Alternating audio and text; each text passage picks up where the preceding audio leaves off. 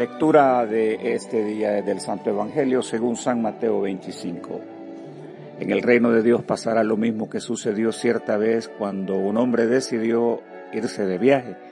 Llamó a sus empleados y les encargó su dinero. El hombre sabía muy bien lo que cada uno podía hacer. Por eso a uno de ellos le entregó cinco mil monedas, a otro dos mil y a otro mil.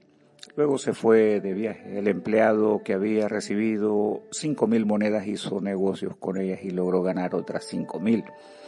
Que recibió dos mil monedas ganó otras dos mil. Pero el que recibió mil monedas fue y las escondió bajo la tierra. Mucho tiempo después, el hombre que se había ido de viaje regresó y quiso arreglar cuentas con sus empleados. Llegó el que había recibido cinco mil monedas, se las entregó junto con otras cinco mil y le dijo el Señor, usted me dio cinco mil monedas y aquí tiene otras cinco mil que yo gané. El hombre le dijo, excelente, eres un buen empleado bueno y se puede confiar en ti. Ya que cuidaste bien lo poco que te di, ahora voy a encargarte cosas más importantes. Vamos a celebrarlo. Después llegó el empleado que había recibido dos mil monedas y le dijo, Señor, usted me dio dos mil monedas y aquí tiene otras dos mil yo gané. El hombre le contestó, excelente, eres un empleado bueno, ya se puede confiar en ti, ya que cuidaste bien lo poco que te di. Ahora voy a encargarte cosas más importantes. Vamos a celebrarlo. Por último llegó el empleado que había recibido mil monedas y dijo, Señor, yo sabía que usted es un hombre muy exigente, que pide hasta lo imposible. Por eso me dio temor y escondí el dinero bajo tierra Aquí le devuelvo exactamente sus mil monedas. El hombre le respondió, eres un empleado malo y perezoso. Si sabías que soy muy exigente, ¿por qué no llevaste el dinero al banco? Así al volver yo recibiría el dinero que te di, más los intereses. Entonces el hombre dijo a sus ayudantes, quítenle a este las mil monedas y désela al que tiene diez mil, porque el que tiene mucho se le dará más y le sobrará pero el que no tiene nada, hasta lo poco que tiene se le quitará. Y a este empleado inútil échenlo fuera, a la oscuridad. Ahí tendrá tanto miedo que llorará y le rechinarán de terror los dientes. Esta es la palabra del Señor. Jesús, talentos, rendición de cuentas para obrar el bien. Jesús, dador del talento universal humano el connotado astro de fútbol mundial, Leo Messi, siempre que es preguntado cómo hizo para lograr jugar al fútbol con tal excelencia y exquisitez, ofrece una respuesta por demás humilde y sencilla, comprensible para todos. No hice nada, Dios me dio el talento. Todo lo que hice fue jugar y las cosas fueron dándose. Sin duda, esto es muy cierto viniendo de una persona con fe quien cree que en esta realidad Dios está implicado en todo. El texto de hoy ubica su bondad de la riqueza reflejado en la figura de un talento. Este concepto no solo era una medida de peso, sino una unidad monetaria. En el sistema romano se trataba de una gran suma de dinero y equivalía a unos 26.1 kilogramos de plata. Se dice que con el talento se realizaban grandes transacciones en el comercio Jesús usa esta figura en primer lugar para implicar la responsabilidad cristiana, la sabia administración de los bienes o recursos, así como el rendimiento de cuentas. El talento no debe verse solo como un recurso material, sino del talento de los hombres, de dones recibidos, de vocaciones y habilidades propias de las aptitudes del hombre que enriquecen y transforman el mundo para su bienestar. La Biblia es clara al decir que Dios nunca cambia. Fue Dios quien creó todas las estrellas del cielo y es quien nos da todo lo bueno y todo lo perfecto. En segundo lugar, la imagen enfoca la figura del hombre de poder, al propietario, al que demanda la producción de los bienes que hace rica su creación. Para nosotros se trata de Dios, quien gobierna todo lo que existe, Señor y dueño del universo. Juan Calvino, sobresaliente teólogo de la Reforma, se esforzó por plantear una robusta doctrina de la soberanía y gobierno de Dios, enunciando lo siguiente. En primer lugar, habla de la soberanía.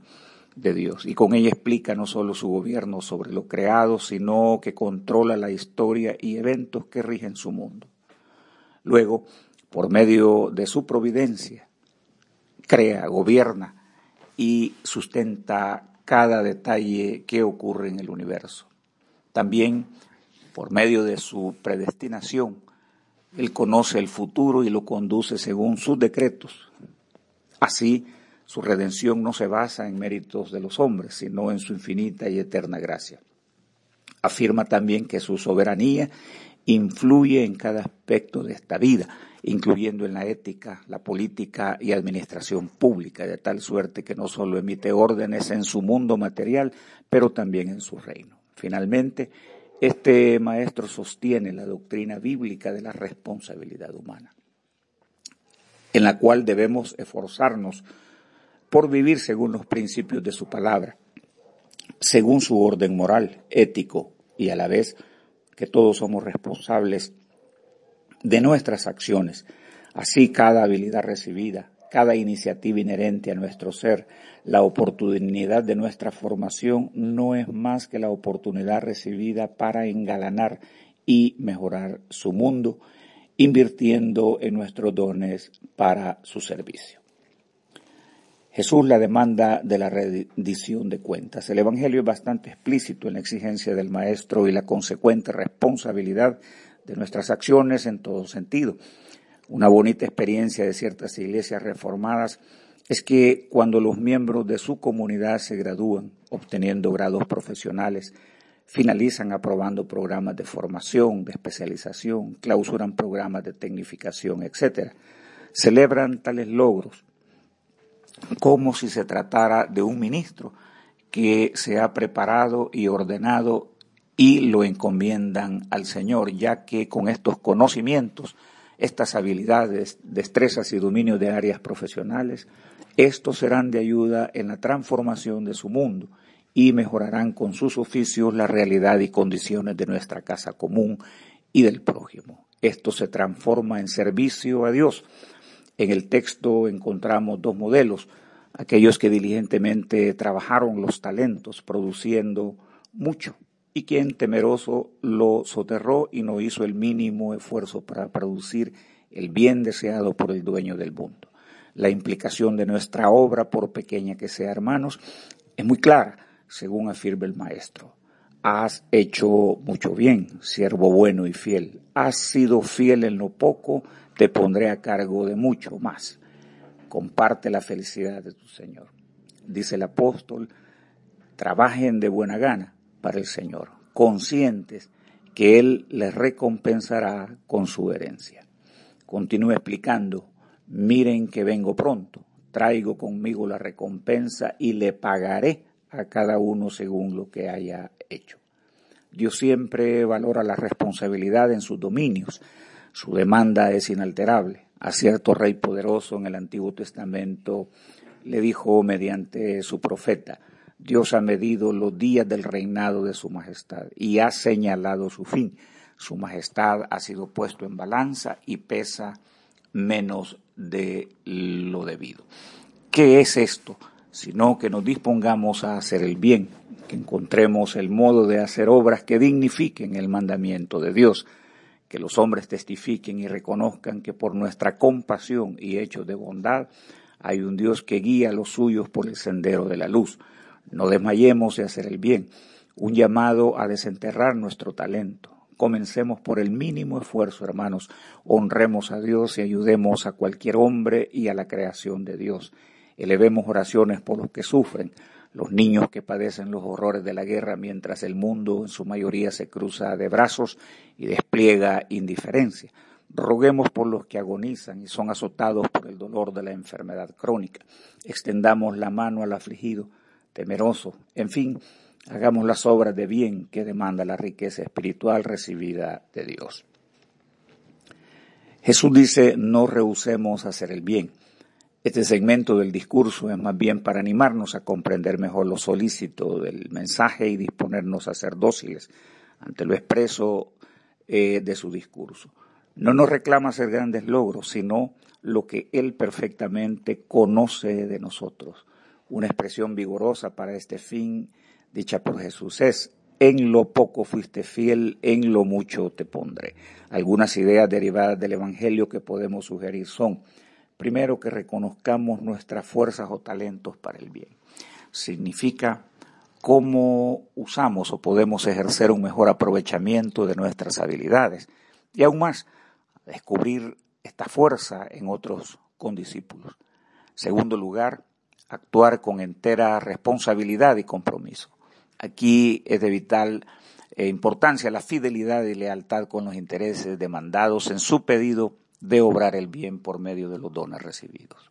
Que administremos las habilidades con sabiduría, justicia y honrando a Dios sobre todas las cosas. En tercer lugar, evadir la pasividad en la figura del hombre que entierra su talento. No es más que invisibilizar los dones, habilidades, porque esto nos conduce a hacer un examen de nosotros mismos y revisar nuestras acciones. De igual forma, el de nuestra comunidad. Muchos, y hay que aclarar, se mantienen pasivos porque su colectividad no es inclusiva y ofrece poca equidad participativa. Bien haríamos participando y promoviendo a la vez el talento de los demás. Y finalmente, hermanos, quiero ver el cuadro del evangelista como una invitación a que todos demos lo mejor de nosotros, aunque el dolor de la recompensa por nuestra negligencia es eh, doloroso Pienso que es más grande el fracaso de perder la valiosa oportunidad de servir a los demás con la potencia del amor dispensado por su gracia. Su palabra nos recuerda, sanen a los enfermos, denle vida, limpien leprosos, liberen a la gente de la esclavitud. No pidan dinero a cambio, ya que el poder que Dios les ha dado tampoco les costó nada. Debemos poner mucha atención con los pobres que sufren marginación. Observemos cómo son tratados los más pequeños, a la vez reconozcamos a quienes trabajan con diligencia.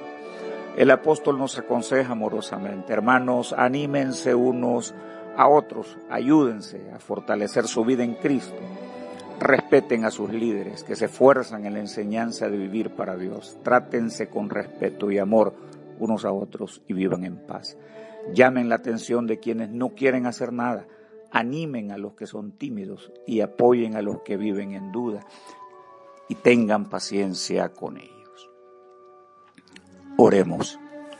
Dios poderoso y misericordioso, tú has ofrecido los dones y legado a la instrucción de tu iglesia pidiendo que los hombres ayudemos en la edificación de un mundo mejor, poniendo en acción y haciendo producir nuestro talento para las obras de bien.